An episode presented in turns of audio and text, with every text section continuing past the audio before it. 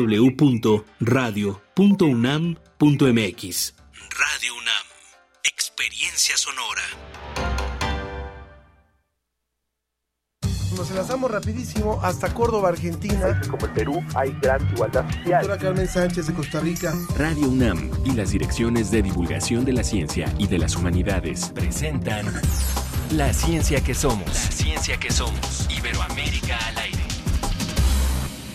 Allá donde unas cuantas bugambilias en un vaso de agua bastan para hacernos un jardín.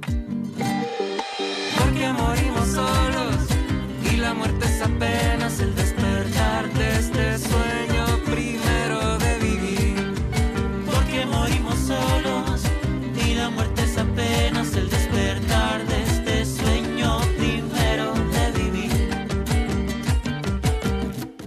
Con esta música sabrosa, muy bien elegida, y arrancamos la ciencia que somos hoy. Max Valdés, músico de Chile, que radica en México.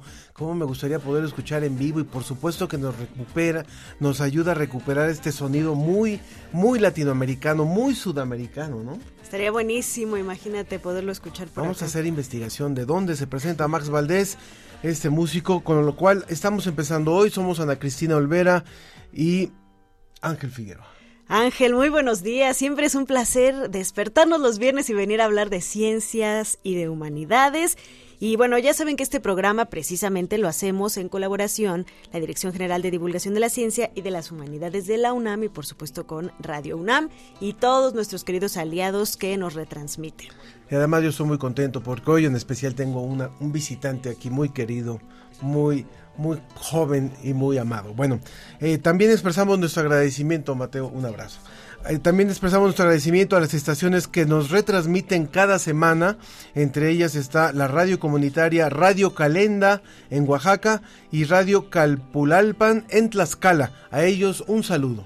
Así es, y también les recordamos que eh, estamos transmitiendo en vivo por las páginas de Facebook de Ciencia UNAM, Divulgación de la Ciencia UNAM, Humanidad es Comunidad y por la de la Red de los de Medios Públicos de México. ¿Qué le tenemos preparado para hoy mientras escuchamos un poquito más de Max Valdés?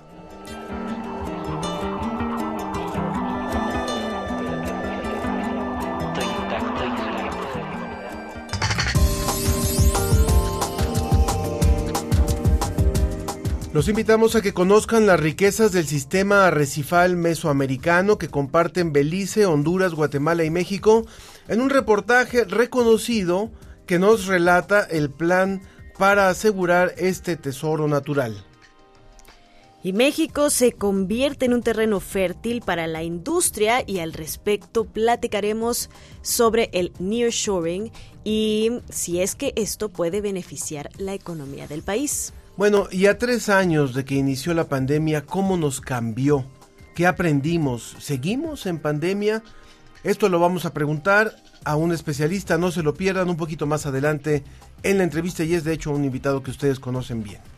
Y bueno, ya saben que en este programa su opinión y participación es uno de los pilares fundamentales, así que esperamos todos sus comentarios a través de las redes sociales, por ejemplo, en Facebook, La Ciencia que Somos, y en Twitter, arroba Ciencia que Somos. Como siempre, también los invitamos a que participen con nosotros a través del WhatsApp en el 55 54 06 57 62, repito, 55 54 06 57 62. Le pido que nos pongan, aunque ya nos hayan escrito antes, nos pongan su nombre y de preferencia de dónde nos escriben.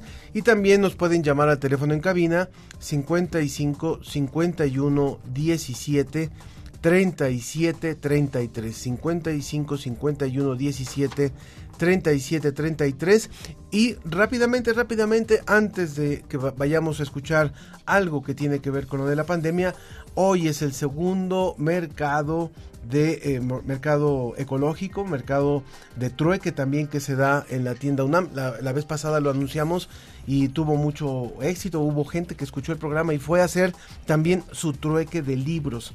Entonces los invitamos a que vayan a hacer este intercambio de libros en la explanada de la tienda UNAM es el mercado universitario alternativo. Hay gran cantidad de productos ecológicos, de productores eh, regionales y demás, pero además pueden ir a hacer intercambios de libros. Ya tengo ahí mi guardadito para irlos a, a cambiar a ver qué me toca. Muy bien, entre las 11 y las 6 de la tarde. Ahora sí, vamos a escuchar un sondeo sobre qué aprendimos de la pandemia. ¿Qué aprendiste tú, Ángel? Reflexiónalo en lo que escuchamos, qué nos dicen nuestros radioescuchas. Venga. ¿Qué tal? Soy eh, Eric Olvera. Estos años de pandemia fueron bastante complicados. Pues el desconcierto también, ¿no? De no saber cuándo uno iba a regresar, qué es lo que iba a pasar. Pues sí fueron momentos de incertidumbre que, que bueno, espero no se vuelvan a repetir en algún momento. Hubo personas muy cercanas que pues, o sea, de repente ya no estaban, entonces nada seguro en esta vida. Somos tan vulnerables como cualquier otra especie que no estábamos preparados para, para, para un evento como este. Espero que esto haya sido un aprendizaje. Eh, la naturaleza evoluciona y no nos pide permiso. Esto lo estamos aprendiendo apenas ahorita y tenemos que tomar conciencia de que, de que si no estamos preparados puede haber algo igual o peor que la pandemia de, de COVID-19. En mi caso, pues estoy como muy en contacto con el sistema hospitalario. Entonces, pues es muy cierto que todavía hay muchos problemas graves secundarios a COVID. Creo que fue una situación difícil para muchos y que no puedes hablar por todos, pero creo que dentro de todo ese mundo que existió en la pandemia hubo mucho aprendizaje. Bueno, afortunadamente yo no pasé por muchos problemas y pude incluso conocerme mucho mejor a mí mismo y creo que eso es con lo que más me quedo de la pandemia. Creo que algo bueno de, de esto es que nos ha enseñado lo cochinos que podíamos ser en algún momento, entonces pues bueno, ya atravesar todo este proceso en teoría debería ayudarnos a, a ser más fuertes para una, una futura pandemia, si es que se da, ¿no? Mejorar muchos hábitos.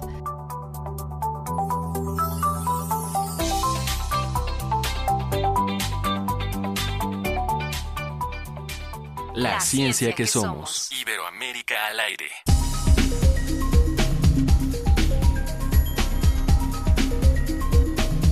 Pues vayan, vayan reflexionando qué aprendieron, qué aprendiste tú, eh, Híjole, Ángel. creo que no, hemos, no acabado de digerir, pero sí creo que aprendí que somos suficientemente vulnerables, no somos eternos y tenemos mu- y somos colectivos, somos seres gregarios que vivimos en comunidad y que no nos debemos de olvidar de eso. Así es, y que además hay que vivir el momento, ¿no? Que es lo que Carpe diem. lo único que tenemos. Pues vayan reflexionando y, y platíquenos a través de las redes sociales, la ciencia que somos en Facebook, ciencia que somos en Twitter. Y en el, en el WhatsApp 55 54 06 57 62 o en el teléfono 55 51 17 37 33. Y ya, y ya platicaremos con nuestro especialista. Pero mientras vamos a nuestra primera entrevista, que es con Saraí Janet Rangel Reyes. Ella es coordinadora de Muy Interesante México y también es integrante de la Red Mexicana de Periodistas de Ciencia. Y nos va a platicar precisamente sobre este reportaje eh, que recibió un reconocimiento especial que se titula ¿Están listas las costas? ¿Cómo salvar al sistema arrecifal mesoamericano? Bienvenida Saraí, muchas gracias por estar con nosotros hoy en La Ciencia que Somos. Hola, buenos días, Ángel, Ana, muchas gracias por este espacio para platicar sobre el reportaje. Este, ojalá y, y podamos hacer que más gente conozca sobre el SAM, el Sistema Recifal Mesoamericano, y pues las acciones que se están llevando para protegerlo. Muchas gracias, Saraí.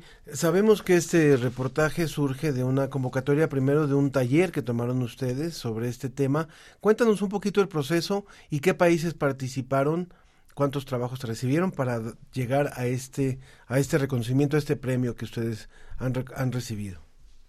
Claro, verás, fue un taller que se realizó, me parece que en noviembre, bueno, a mediados del año 2021, y pues fueron más de 100 periodistas los que participaron en este taller, de, eh, en el que, bueno, fueron convocados de periodistas de los cuatro países que integran al SAM, que es México, Guatemala, Honduras y Belice.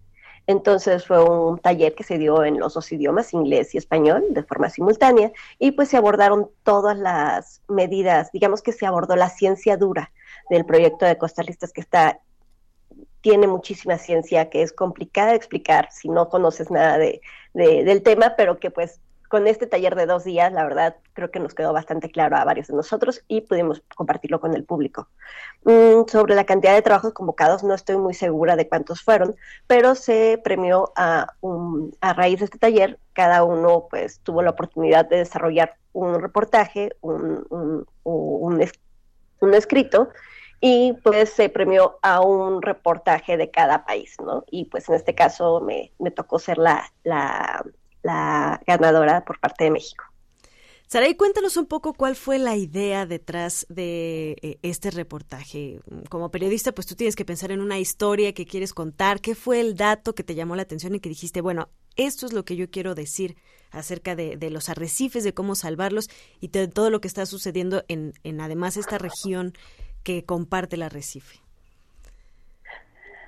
Mm, pues verás, era muchísima información la que quería contar, eh, desde lo que son las mm, temas claves como las soluciones basadas en la naturaleza, qué son los recursos ecosistémicos, todo esto está integrado dentro de lo que hace Costas Listas y bueno, pues toda la problemática que tiene el SAM. Yo vivo aquí en Ciudad de México, entonces mi acercamiento más cercano al sistema recival ha sido cuando he visitado Cancún y he estado hospedada en los hoteles que pues también contribuyen a este problema. Este, entonces quería que la gente supiera cómo este ecosistema tan grande, tan vasto que, que compartimos cuatro países y qué es la razón detrás de que tengamos pues un, turismo tan bueno en nuestras costas del sureste, este, pues estaba siendo amenazado, no nada más por la contaminación del agua, no nada más por la sobreexplotación de la, por parte de la industria turística y la sobrepesca, sino también por algo más fuerte, el cambio climático. Y pues lo que estábamos viendo en este taller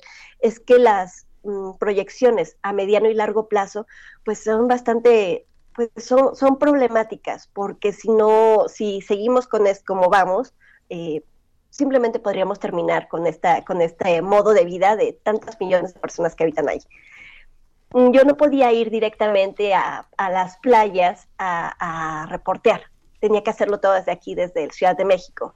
Entonces lo que decidí fue, vamos a platicar la ciencia detrás de Costalistas, cómo fue que se originó el proyecto desde la primera vez que, comenzó en Belice, este, hace algunos años, cómo, ahí fue como una especie de, laboratorio de experimentación para ahora hacerlo de forma este, regional, eh, como si fuera una sola unidad, porque pues como bien dicen las expertas o los expertos, el SAM no reconoce fronteras. Entonces, todo lo que se haga para salvarlo tiene que ser de modo regional.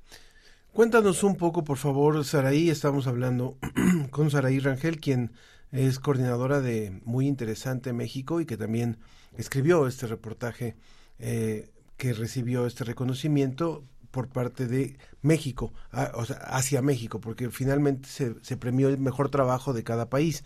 Y en este caso, obviamente que fue en este que se llama Están listas las costas.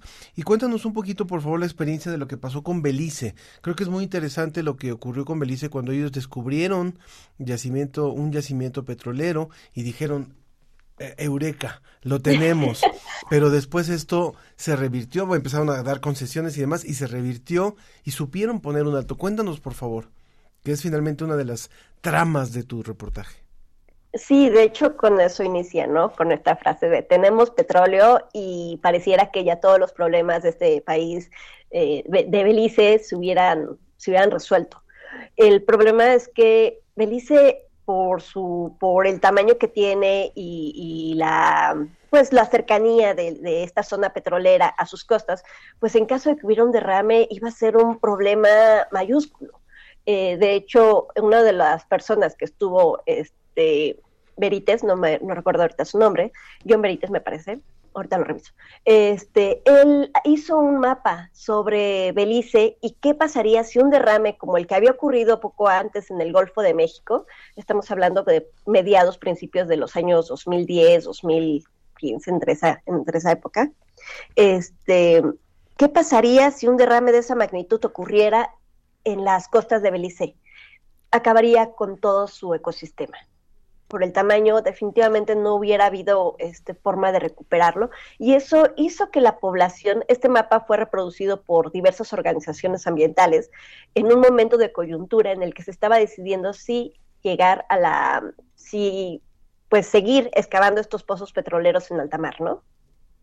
Entonces ayudó a que la población hiciera conciencia del peligro que significaba para ellos y para su ecosistema seguir con esta tendencia de, explotación, petrolera sin más creo que es un ejemplo bastante, bastante gráfico de, la, de la importancia que tiene de, dar a conocer estas problemáticas ambientales y pues sus posibles consecuencias sobre la población. El hecho de que la Belice haya acatado esto y que su población lo haya entendido me pareció fantástico. Saraí, eh, cuéntanos mm, para ir cerrando, cómo es que eh, a, través de este reportaje resaltan la, eh, la importancia, valga la redundancia, de compartir información científica y que cuando tiene un impacto directo en la sociedad, ¿no? esta, esta información que se comparte. Pues mira, lo que, lo que está haciendo Costas Listas es básicamente este es un proyecto que realiza la Universidad de Stanford contra la, con la y el Fondo Mundial para la Naturaleza, la Iniciativa Internacional del Clima, que es un programa alemán que ayuda a, diferentes sociedades o a diferentes comunidades a adaptarse al cambio climático. Entonces, lo que ellos hacen básicamente es decirle a la gente, mira, estas son las proyecciones que tu comunidad tiene eh, de ser afectada por el cambio climático, ¿no? Puedes tener afectaciones en la pesca, puedes tener afectaciones en tus playas, en tu turismo. Entonces, lo que ellos hicieron fue ir directamente con estas comunidades a, explicarles, a darles estos datos basados en ciencia, que son modelados climáticos este, eh, y eh, pues, basados en matemáticas, pues muy, que se, que se han demostrado tener eh, gran, gran precisión. Entonces fue, esto es lo que puede ocurrir de no adaptarte, de no buscar medidas que protejan tu ecosistema para poder ser más resiliente al, a las afectaciones que vienen por el cambio climático. Entonces, esto, esto lo hicieron en diversos lugares de, de, los cuatro países, o lo están haciendo en este momento, y este, están, pues, son cosas súper sencillas, bueno, sencillas entre comillas, ¿no? Sin, no, que uno considera que son básicas, como, pues, considera este, lugares donde no vaya a haber pesca durante algún tiempo, por ejemplo, para los pescadores, eh, considera recuperar tu manglar, volver a plantar manglar, protegerlo, eh, considera no, no mandar tus desechos al agua porque blanquea los corales. Entonces les explican exactamente la causa, el efecto de sus actividades y cómo se puede resolver, resolver con información basada en ciencia, pero de forma muy, muy muy práctica. Muy aterrizada. Sara, ¿y dónde se puede leer el reportaje que ustedes hicieron y que fue premiado en este concurso? Gracias. El reportaje está en la edición de febrero de 2022 de la revista Muy Interesante. Ahí lo pueden encontrar. Tenemos una infografía padrísima que hizo nuestro diseñador, nuestro director este, de, diseño, Manuel Arrubarrena. Y en caso de que no tengan la revista, pueden buscarlo en la página de internet de Muy Interesante. Este, ahí tenemos en este lo tenemos completo, lo pueden buscar como costas listas, muy interesante y seguramente les aparecerá. Y lo podemos poner en nuestras redes sociales también, por supuesto, en las redes de La Ciencia que Somos, para que el público que nos sigue también pueda ver ahí y encontrar el reportaje completo. Así es, pues muchas gracias Saraí, enhorabuena y eh, hay que leer ese reportaje porque es verdaderamente muy interesante y aleccionador para poder eh, compartir esta experiencia con otros lugares en el mundo, ¿no? Muchas gracias. Gracias a ustedes, Ángel, Ana Cristina. Un bonito día. Que estés muy bien. Muchas gracias, Saraí Ángel, coordinadora de Muy Interesante México y por supuesto rápidamente decir, antes de comentar de una conferencia, que fue cumpleaños de Ana Cristina. Entonces, ah. Mario Alberto Mora le manda una felicitación Y Gracias, saludos Mario a todo el equipo y también Sergio Gasca le da gusto escucharnos y saludarnos. Bueno, ahora sí. Ahora sí, bueno, hoy eh, los queremos invitar a una conferencia de Ramón Valdiosera y el Rosa Mexicano, Visión, Color e Identidad.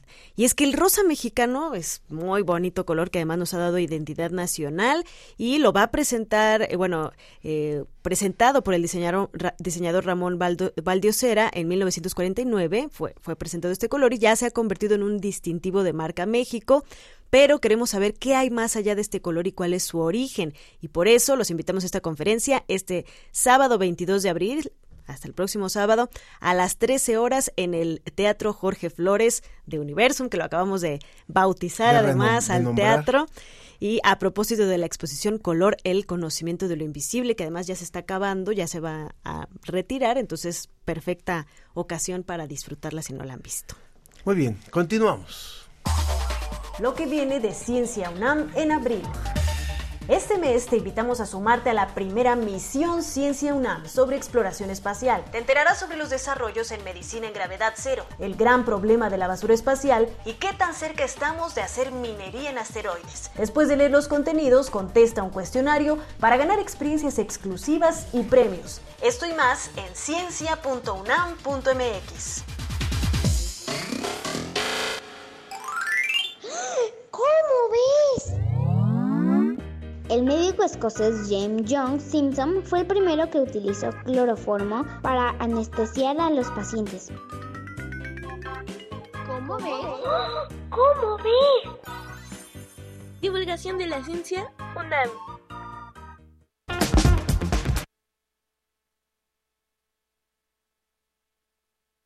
La ciencia que somos. Iberoamérica al aire.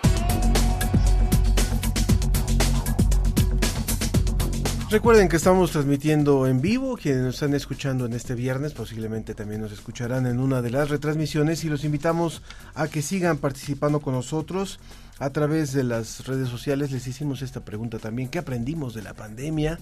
¿Qué nos dejó en el sentido positivo también esta pandemia que no ha concluido? Pero de la cual vamos a estar hablando también en nuestra última entrevista del día de hoy.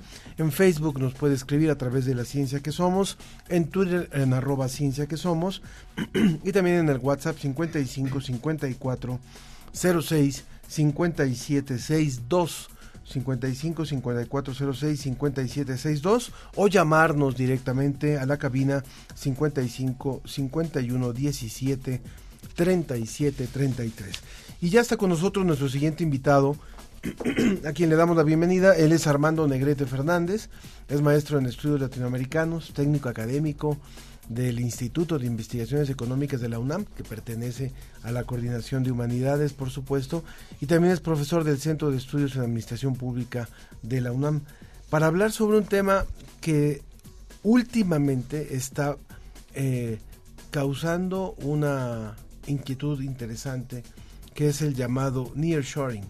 Bienvenido, muchas gracias Armando por estar aquí con nosotros. Y gracias, buenos días. Buenos días a los dos. Muchas gracias. Hemos escuchado hablar mucho del offshore, ¿no? De cuando estas, cuando había, o del offshoring, cuando había tantas compañías que buscaron en el oriente, por ejemplo, en China o en, en el oriente asiático, algunas sedes para instalarse, para bajar costos, pero ahora hay una tendencia distinta y que es el, el hacerlo esto en, en unas Más zonas cerquita. más cercanas, de ahí el nombre del nearshoring.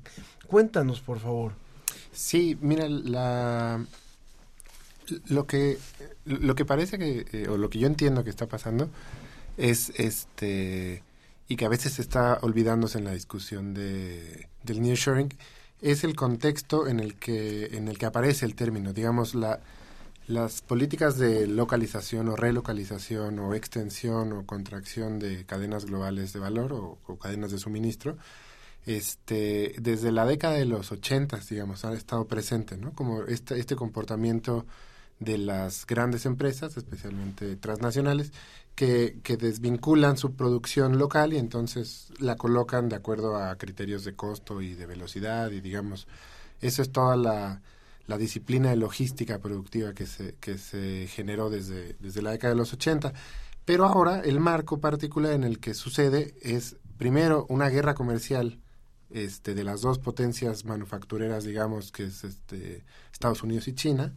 Y segundo, un shock, que ese sí no se esperaba nadie, que, eh, que es el COVID, ¿no? Y el COVID, digamos, eh, más allá de, la, de lo que recién aprendimos, ¿no? Que nos dejó el COVID, pero fue, fue un cierre de, de producción y de, y digamos, de comercio que, no, que, que nadie se esperaba. Y entonces la apertura o la reactivación de todas estas, eh, eh, digamos, actividades deslocalizadas no, no tuvo el, el principio máximo que había tenido la posibilidad de deslocalizar, que era el just in time, ¿no? el justo a tiempo este milimétrico o, este centimétrico, no sé cómo se diga, pero era, eran operaciones que estaban al segundo, los suministros llegaban a tiempo para poder eh, encadenar la producción y digamos llegar al, mercado final a tiempo.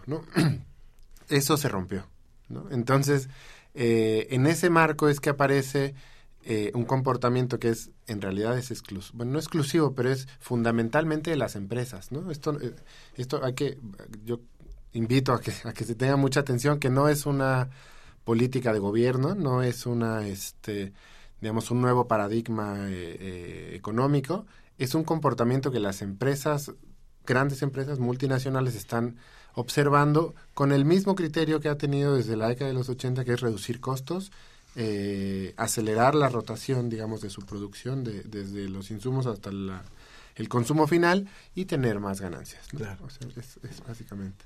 A mí me da la sensación, no sé a ustedes, de que eh, se, mm, se, satanizó mucho al offshoring, ¿no? Era como, oh, el offshoring, qué horrible. Y se está resaltando mucho, como dándole un tinte muy benéfico, muy bueno al nearshoring, ¿no? Incluso hasta, pues yo diría que actualmente en el gobierno mexicano, pues es hasta bandera, ¿no? De, de, de sus políticas y etcétera, y lo están, lo están resaltando mucho.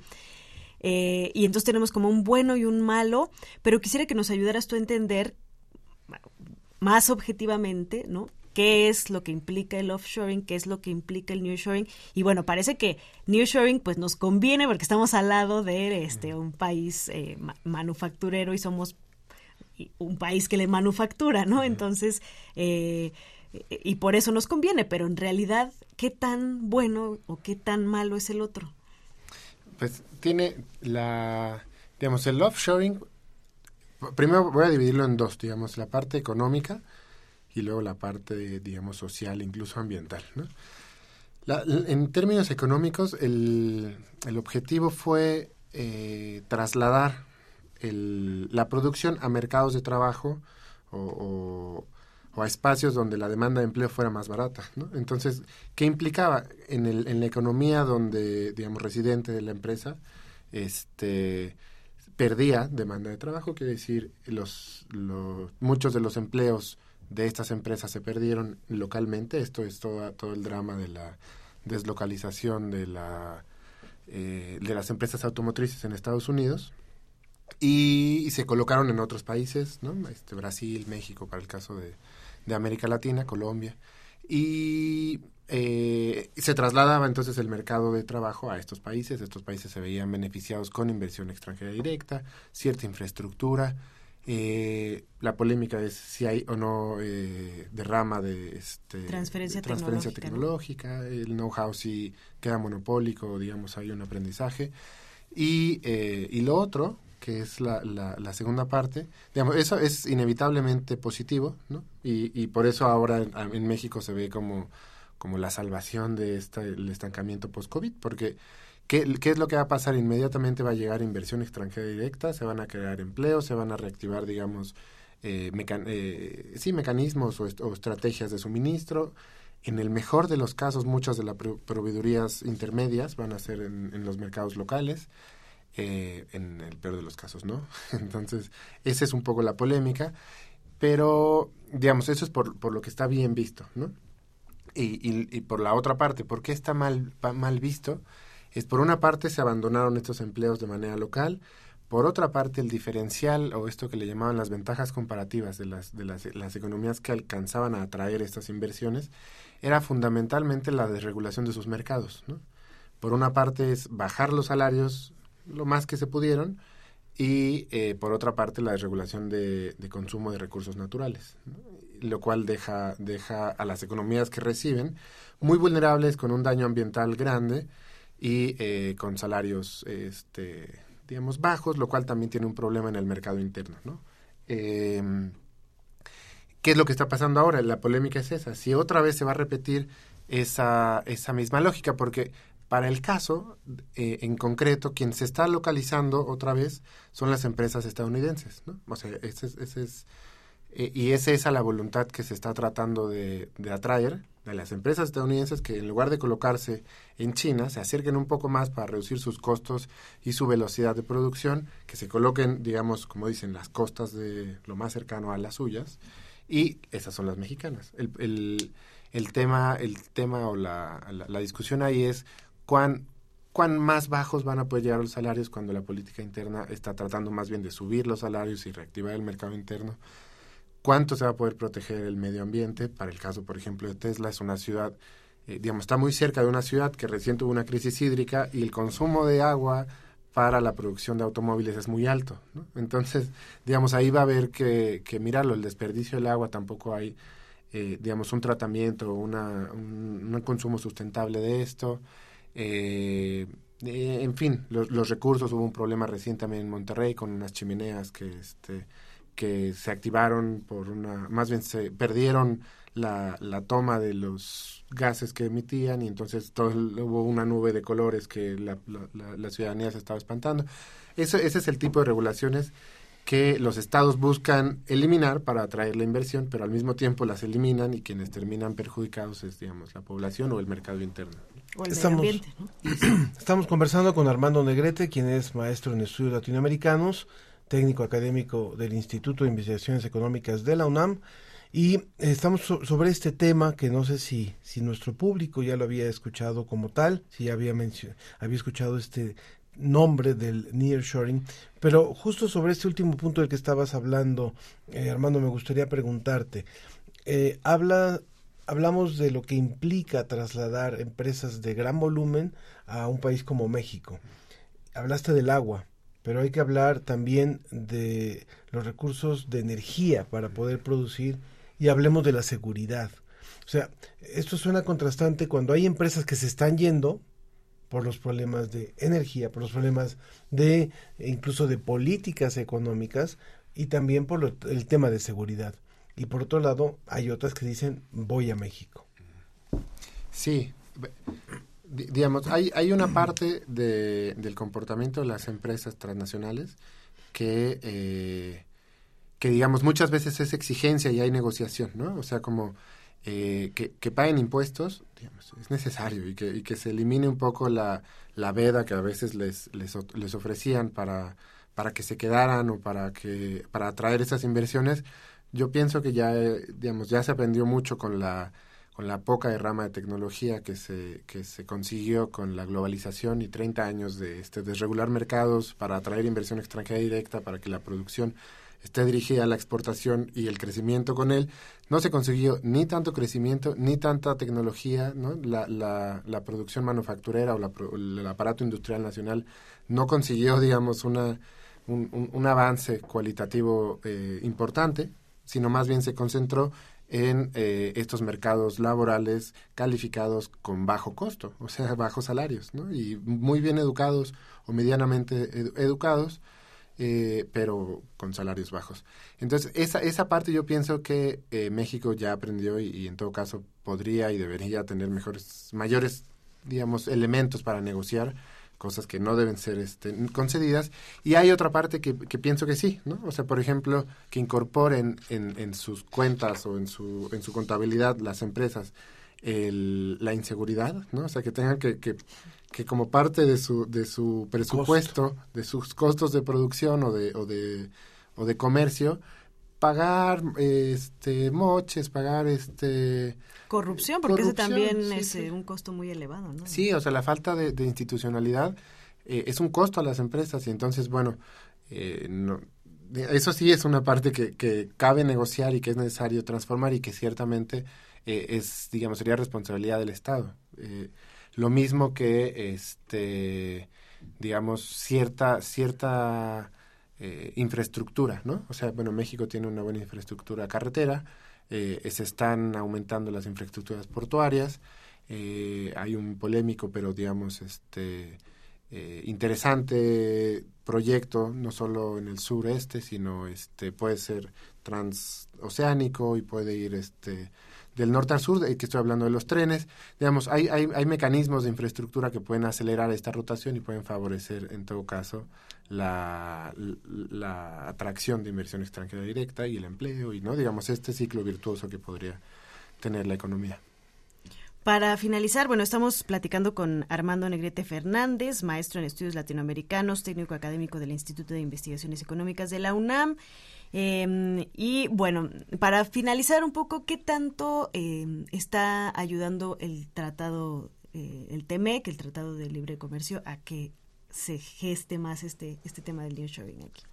Pues eh, es, es, tiene, yo, yo he, he, leído recientemente que tiene ciertas ventajas la forma en la que se negoció. Uh -huh. eh, una, por ejemplo, y, y, me parece importante, es el consumo de la energía, ¿no? Y, y para el caso, por ejemplo, del, del, de esta empresa que es este, la bandera de la colocación eh, del nearshoring en México, es que, que es Tesla, requiere, se, se, ha dicho que va a consumir energía o digamos este eh, biocombustible o, o, o, diésel, digamos, cualquiera de los energéticos que consumen nacional, ¿no? Ese es un poco, y entonces las empresas que se coloquen en México deben consumir energéticos nacionales, pero, eh, digamos, lo también se habló de la subida de salarios ¿no? En México y había esto es un... sí porque era un punto importante no del tratado que había que igualar un poco los salarios pero ese es un poco como la, la esquizofrenia del, del, tema porque los salarios bajos es parte de la alta productividad y la competitividad del mercado laboral en México Estados Unidos tiene desde la década de los 90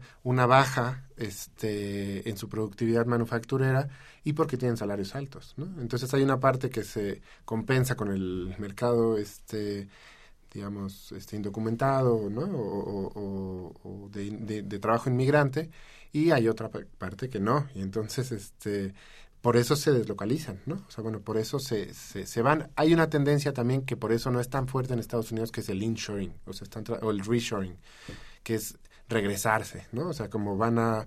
Michigan va a dejar de ser un pueblo perdido que antes era un pueblo este, automotriz y no pueden, realmente no pueden, porque los salarios son muy altos. Entonces, en, en México sí van a subir y, y digamos la, la, política económica este, o laboral en México parece que sí está continuando con este aumento de, salarios, pero tampoco puede llegar, digamos, diferencialmente tan alto, ¿no? Esa es una, eso es lo que le llamaban este, la ventaja comparativa, ¿no? Del mercado, esto, de la economía nacional. Yo te quiero agradecer muchísimo, Armando, por esta entrevista. Realmente estamos viviendo tiempos interesantísimos también para las ciencias económicas. Yo creo que la investigación de todo esto y ver el comportamiento de los mercados, la, el ingreso de empresas como Tesla México, el movimiento de unas empresas de un lado a otro, la verdad es que estamos, estamos viviendo también cambios muy interesantes y por eso qué bueno que el Instituto de Investigaciones Económicas trabaja en la investigación de estos y muchos otros temas más. Te agradezco que hayas estado aquí con nosotros en cabina. Muchas gracias a los dos y a, a la audiencia. Continuamos, gracias. vamos con One Radio. Los hábitats hipersalinos son considerados ambientes extremos debido a sus condiciones extremas, como por ejemplo la alta salinidad, la radiación UV y su temperatura. Investigaciones realizadas por académicos y alumnos de la unidad Lerma de la Universidad Autónoma Metropolitana permitieron identificar bacterias resistentes a altas concentraciones de sal, que además son capaces de generar biopolímeros que pueden sustituir el plástico y degradar diésel y gasolina. El proyecto Ecología Microbiana de Ambientes Hipersalinos en México, mediante enfoques genómicos, metagenómicos y microbiológicos de microorganismos y su potencial biotecnológico, está a cargo del Dr. José Félix Aguirre Garrido. En este proyecto se expuso que la diversidad biológica de microorganismos extremófilos, que son aquellos que pueden soportar condiciones extremas en las que otros organismos morirían, representa una fuente de productos naturales que ha despertado considerable interés, debido a sus aplicaciones en las áreas de las ciencias alimentarias, medioambientales y de la salud. De los ámbitos hipersalinos forman parte las salinas distribuidas en distintas partes del mundo, de las cuales se extrae sal para el consumo humano. El grupo de especialistas de la Casa Abierta al Tiempo ha dedicado parte de su trabajo al análisis de un lago cráter de la isla Isabel, que se encuentra en el Pacífico mexicano, en donde existe un sitio que por procesos de evaporación mantiene altos índices de salinidad. Con el proyecto se busca entender cómo las condiciones que han permanecido constantes en algunos pequeños espacios o regiones impactan la diversidad de organismos contenidos en estos ecosistemas, además de ver cómo se adaptan aquellos que han tenido que adecuarse a estas situaciones. Se expuso que el lago de la isla estudiada está cerrado, lo que quiere decir que no tiene intercambio con otra fuente de agua, por lo que los organismos o microorganismos que se pudieran hallar estarían aislados del resto del ecosistema además de estar sometidos a altos niveles de salinidad y pH. El proyecto permitió ver que el sitio se encuentra estratificado, lo que es importante porque posibilita que las comunidades microbianas que están en la superficie sean diferentes a las que se hallan a 5, 20 o más metros de profundidad. Entre los hallazgos se puede resaltar la identificación de bacterias fotosintéticas en la superficie del cuerpo hídrico, que crecen en altas concentraciones de sal y pH capaces de fotosintetizar. Además de que se logró esclarecer algunos métodos de análisis para la reconstrucción completa del genoma de una bacteria halófila denominada Alomonas venusta. En esta búsqueda de las funciones del ecosistema se hallaron algunas bacterias que pueden originar resinas de biopolímeros o bioplástico, que son elementos que impactarían en la producción de esos materiales que son biodegradables y con los que se busca sustituir a los plásticos de origen fósil.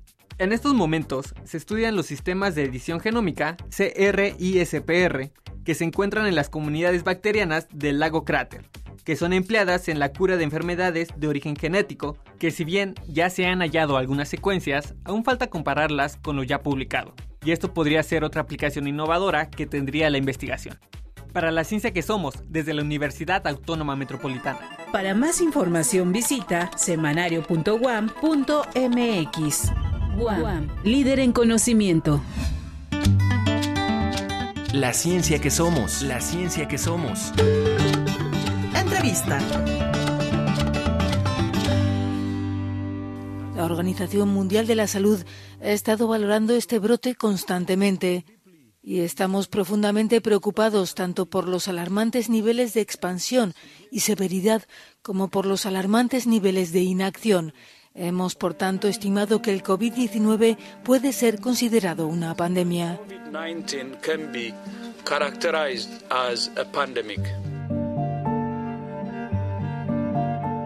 A más de tres años que se reportara el primer caso de COVID-19, en el continente americano se han contabilizado más de 191 millones de casos acumulados de esta enfermedad, con una cifra mortal de casi 3 millones de personas en la misma región. El coronavirus llegó a América Latina. El hospital Albert Einstein en Sao Paulo trata al primer paciente. Es un hombre de 61 años que regresó de un viaje a Lombardía, Italia, una de las regiones más afectadas por el COVID-19 en Europa. Brasil sería la oportunidad para evaluar el comportamiento del virus en clima tropical. Los países más afectados fueron Brasil, con un aproximado de 34 millones de casos confirmados, Argentina con aproximadamente 9.68 millones de infectados y México con un total de 7.5 millones de casos.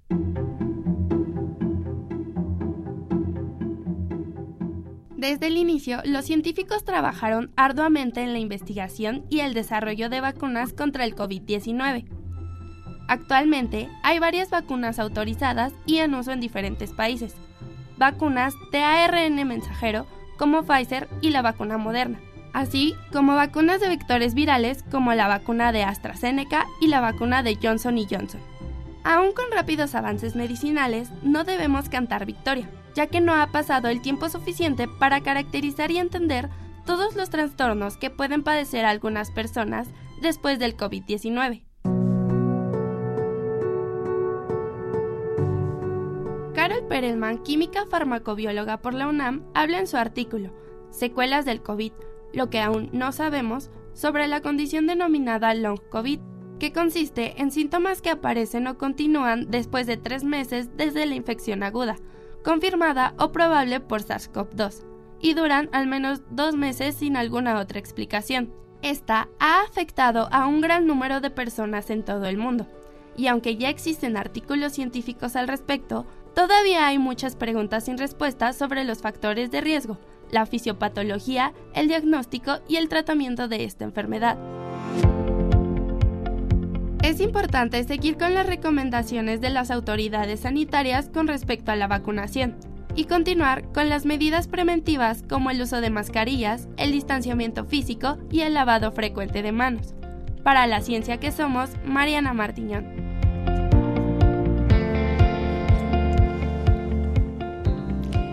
Ya está con nosotros ahora sí Jorge Baruch, jefe de la Clínica del Viajero de la UNAM y coordinador del Centro de Diagnóstico COVID de la Facultad de Medicina de la UNAM para hablar de este tema que estábamos mencionando desde el principio del programa, que les pusimos a reflexionar qué es lo que han aprendido en estos tres años de pandemia. Hoy nos despertamos en México con la noticia de que, por ejemplo, Nuevo León ya dijo que ya se acabó la emergencia, ¿no? Y todos preguntando esto si es cierto, no es cierto, cuándo podemos decir que se acabó. Ya tenemos algunos comentarios, por ejemplo, eh, aquí eh, Gabri Frank nos dice... Eh, que nos manda un abrazo y que dice que considera que el tapabocas debe ser obligatorio en los hospitales y que aprendió un mejor cuidado a su persona con normas que llegaron para quedarse. Y tenemos ya varios otros comentarios acerca de la pandemia. no sé si tienes tú por ahí alguno, Ángel. Blanca Enríquez nos dice, la pandemia nos dejó entrever la vulnerabilidad que tenemos como seres humanos la capacidad de sobrevivir, de ser solidarios, de tener conciencia del autocuidado. Por otro lado, conocer la desigualdad de las comunidades y el grado de ignorancia y meta-identidad. Pues eh, Jorge Baruch, bienvenido a la ciencia que somos. Cuéntanos, tres años ya de pandemia, ¿qué, qué, pues, ¿en qué estamos ahorita primero, primero que nada? Bueno, eh, muy buenos días a todos. Muchas gracias por la invitación. Eh, es para mí un gusto estar compartiendo este espacio con todos, todo el auditorio. Y qué mejor espacio para hablar eh, justamente de en dónde estamos y qué es lo que podemos esperar a través de estos siguientes meses con respecto a lo que hemos aprendido estos últimos años de pandemia.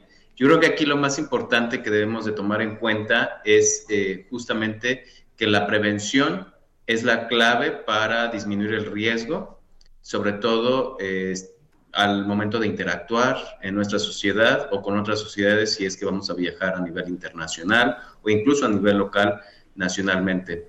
Entonces, eh, esta prevención eh, pues es transversal, atraviesa prácticamente a todos, eh, es una, una prevención que con pequeñas acciones se pueden generar grandes cambios a través de la eh, del bienestar eh, social.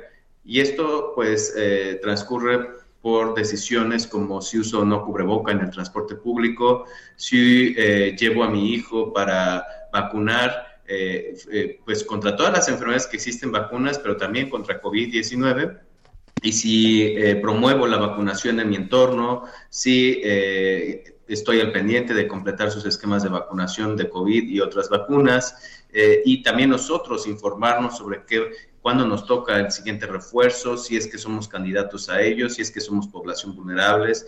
A estas alturas del partido ya deberíamos de estar bien informados con respecto a si nosotros nos consideramos una población de alto riesgo para desarrollar complicaciones en caso de enfermar de una nueva subvariante de COVID-19. Y si es así, eh, ¿qué vacuna o cuándo nos toca el refuerzo para poder eh, reducir el riesgo de podernos complicar en caso de, infectarnos. Y también estamos viendo o esperamos ver tendencias, tendencias en cuanto a, formas de viajar, tendencias en cuanto a solicitar más o exigir más eh, atención con respecto a la medicina preventiva. Y no tanto a la medicina curativa, sino pues ver esta forma de administrar los recursos de manera que eh, tengamos mucho más atención en la prevención, sobre todo. Creo que te perdimos un momento, Jorge. Tal vez fue su internet, tal vez fue su internet el que se, se detuvo, pero en un momento más esperamos poder tener a Jorge a través de este enlace.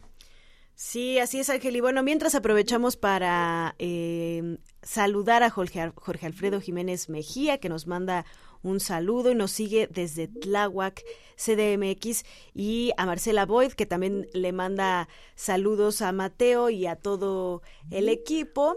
Eh, Jorge Baruch, parece que no nos escucha porque hay un problema con la conexión aquí, parece en el Teams de, de aquí de la, de la cabina, pero es muy interesante eh, también cómo los distintos estados, incluso en el país, tuvieron diferentes formas de abordar la pandemia, ¿no, Ángel? Por supuesto, y aquí también eh, Marco Antonio Fernández Quintero nos dice un- una reflexión sobre, sobre el tema que estamos tratando. Dice, la pandemia evidenció la fragilidad de las especies y nos empuja a replantear el estilo de vida vigente.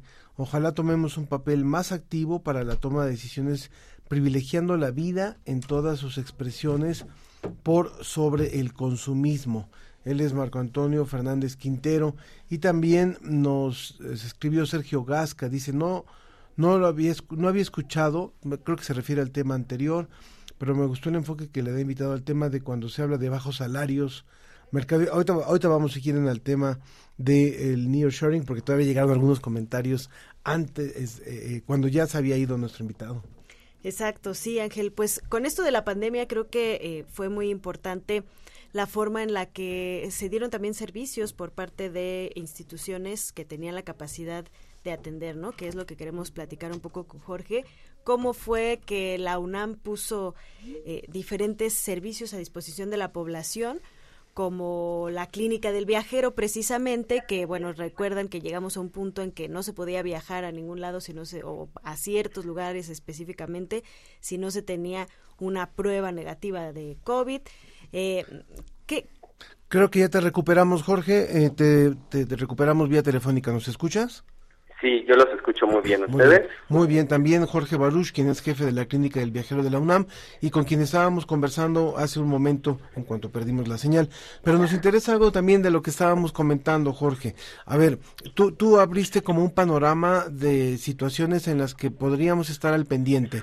Si nos toca o no nos toca refuerzo, si los niños deben o no deben de estar vacunados, si tenemos o no que usar cubrebocas todavía, porque uno ya ve cada vez mucho menos gente usando cubrebocas y, y hay quienes dicen ya no, ya no.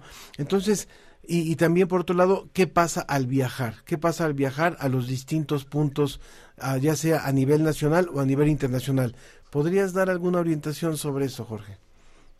Así es, pues eh, miren, con estas nuevas variantes de COVID-19, sobre todo de Omicron, pues en cuanto a la vacunación y los niños, eh, eh, tenemos muy claro que la, eh, la vacunación se ha enlentecido en, en la, en la población infantil en México. Entonces, el primer llamado, la convocatoria es a que los padres eh, eh, responsablemente estén al pendientes de cumplir con los esquemas de vacunación de COVID-19 con la finalidad de poder eh, pues eh, completarlos a la brevedad y disminuir la carga de enfermedad de niños. Do- Ya veíamos ellos tienen dos vacunas, ¿no? Exactamente, ellos tienen aprobadas la vacuna de Pfizer eh, contra COVID y eh, consta de dos dosis. Entonces, Solamente. no solamente nos podemos conformar con una aplicación, sino debemos de estar al pendiente de cuándo le toca la segunda dosis. Y para ellos no hay refuerzo. Para ellos no hay refuerzo y eh, es importante mencionar que solamente habría refuerzo en el caso de las personas o los niños que tengan alguna complicación, comorbilidad, enfermedad crónica que los coloque en un riesgo mayor. Entonces, ese es el primer lugar. En segundo lugar, pues estar al pendiente de cómo es que está eh, mm, el panorama en cada uno de los estados de la República. Eh, en estos momentos, la, la- digamos que la curva de contagios va hacia la baja. Eh, sin embargo, todavía hay algunos estados de la República que reportan cifras importantes de contagios. Este ¿Cómo es el cuáles? caso de la Ciudad de México, Baja California Sur.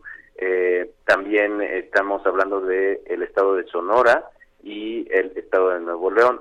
Eh, en general, todos los demás estados de la República van hacia la baja. En estos momentos eh, sabemos también que eh, a nivel internacional las regiones del mundo, si es que vamos a viajar, vamos a tener un viaje próximo a nivel internacional, eh, las regiones próximas que están requiriendo pruebas o que están cerrando fronteras a viajeros son a los provenientes de China por la situación que se está dando en el sur sureste asiático.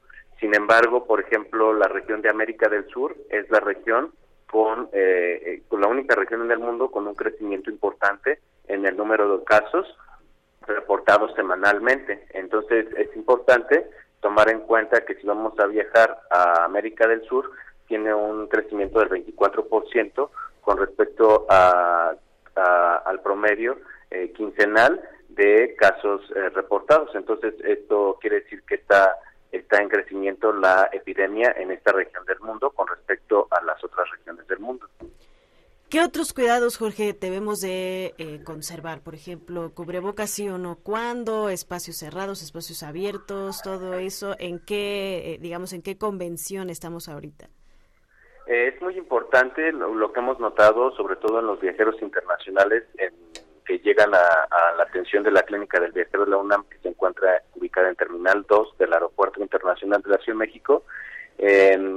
mencionarles que eh, tienen que revisar por lo menos tres a cuatro días antes de tomar su vuelo que eh, pues qué requisitos eh, se solicitan eh, si necesitan hacerse pruebas rápidas de antígeno, pruebas de PCR, si necesitan tener sus certificados de vacunación, qué vacunas son las que están reconociendo los países a los que viajan, porque luego llegan eh, muy estresados a la clínica de la Terminal 2, pues solicitando cumplir con estos requerimientos, pero pues ya en algunos casos es muy tarde para poderlos eh, pues solucionar de manera inmediata y pueden llegar a perder el vuelo o tenerlo que cancelar por no estar en condiciones de cumplir los requerimientos.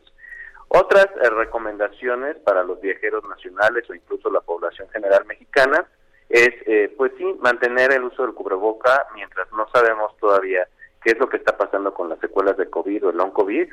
Eh, pues usar el cubreboca en los espacios públicos. esto quiere decir transporte público, eh, foros, eh, eh, lugares cerrados, poco ventilados.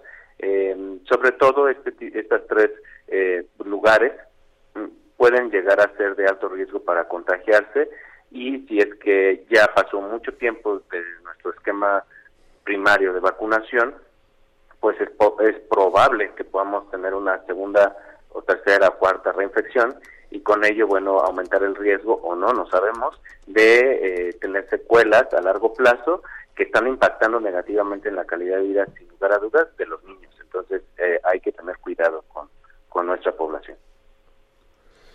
Pues ha sido muy importante poder conversar contigo, Jorge. Eh, qué bueno que recuperamos la comunicación y por supuesto que no queremos soltar el tema, no queremos que haya un nivel de confianza, ya decir esto ya terminó, ya podemos ir a cualquier espacio, ya podemos dejar de usar el cubrebocas sin tener las precauciones, puesto que todavía están ocurriendo casos, ya lo dijiste, Ciudad de México, en el caso mexicano, otras, otras ciudades también en el país, y por supuesto no olvidar lo que está ocurriendo también en la zona de, de Sudamérica.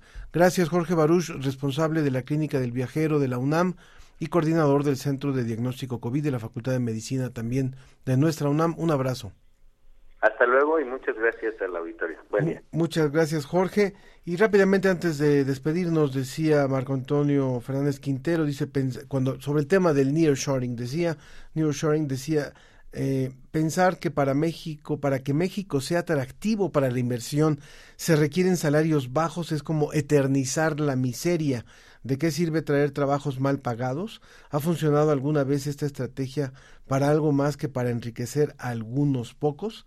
Buena reflexión, por supuesto, que nos hace, que nos hace eh, Marco. Y también eh, Sergio Gasca decía que no había escuchado sobre este tema, pero que le gustó el enfoque que le daba el invitado de al tema cuando habla de bajos salarios, mercado interno y productividad, y le da la impresión de que no es muy reflexivo en aspectos fundamentales como las condiciones laborales y económicas de las personas, eh, ni, bueno, en fin, ni es crítico en cuanto a lo referente al cuidado del ambiente y recursos naturales. Creo que no dio tiempo de que se pudiera explayar, pero por supuesto que vamos a invitar nuevamente a Armando. Sí, también por acá Iberichetos Cargotti nos pregunta qué pasa con las alternativas de economía circular y economías solidarias. ¿Existen en lo global? Ese sería un tema muy interesante también para... Y Cecilia Vázquez, feliz cumpleaños para Ana y, y, preguntaba si cada año teníamos que vacunarnos. Se lo preguntaremos por supuesto también a Jorge. Ana Escalante, saludos al gran Mateo.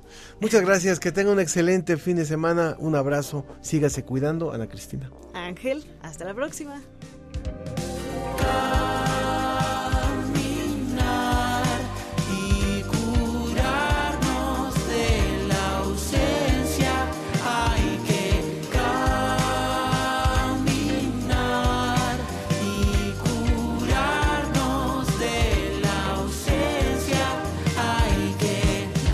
Aprender a hablar, entrar en un silencio. Esto que me huele como un pésimo comercio. Entregarlo todo para no temerle a nada una vida. Esto fue La Ciencia que Somos. Iberoamérica al aire. Una coproducción de Radio UNAM y las direcciones de divulgación de la ciencia y de las humanidades. Agradecemos a la producción del Departamento de Radio de la Dirección General de Divulgación de la Ciencia de la UNAM. En producción general, Claudia Ogesto. Producción, Susana Trejo y Marian Trejo. Realización y operación, Ricardo Pacheco. Redes sociales, Tania Benavides. Facebook Live, Roberto Ramírez. Por parte de la Dirección General de Divulgación de las Humanidades, Antonio Sierra. En Radio UNAM, Arturo González. Enlace Digital, Moisés Luna y Carlos Pérez. La ciencia que somos. La ciencia que somos. Los esperamos el próximo viernes.